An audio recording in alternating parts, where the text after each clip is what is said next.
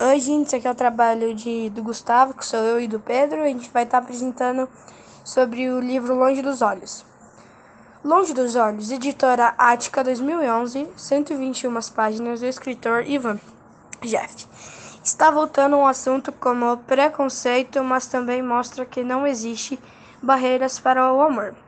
Neste, ele revisita o clássico da literatura brasileira o mulato de Alusio de Azevedo e consegue inserir o contexto do trecho da obra. Interpretação de uma forma bem simples e interessante, pois o personagem de Otto Silva vivencia um drama semelhante ao que Raimundo Ana Rosa vivencia o mulato. Silva tinha 19 anos e era cega, e gostava de assentar todos os dias na frente da orla da praia Urca.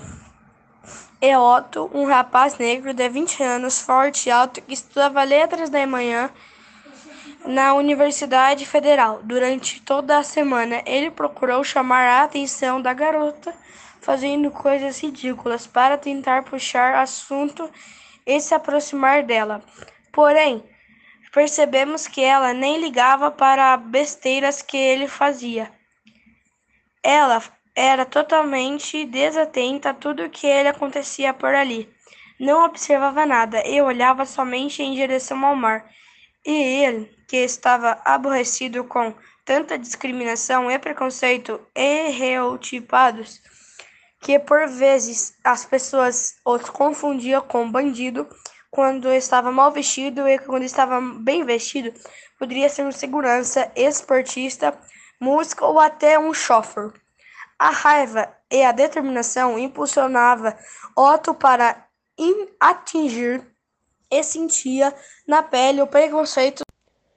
Sentia na pele o preconceito durante a madrugada. Levantava-se para escrever poemas ou manifestos contra o preconceito. Certo dia, quando estava estava fazendo trabalho voluntário, Silva chegou a companhia de sua mãe. Otto ficou imaginando por que ela estava ali.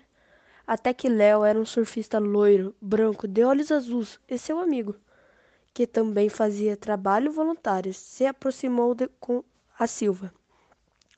Engraçado nessa parte é que, enquanto eles conversavam, Otto se desculpava a todo tempo. No início,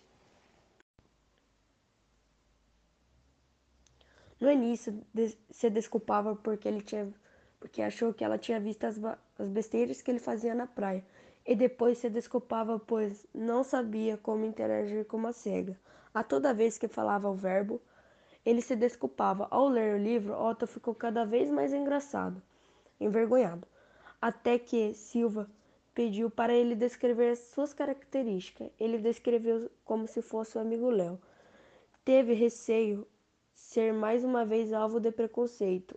Otto estava sendo corrido, corrigido pelo sentimento do seu próprio preconceito. Sua protagonista é de uma farsa que ele durante toda sua vida abominava.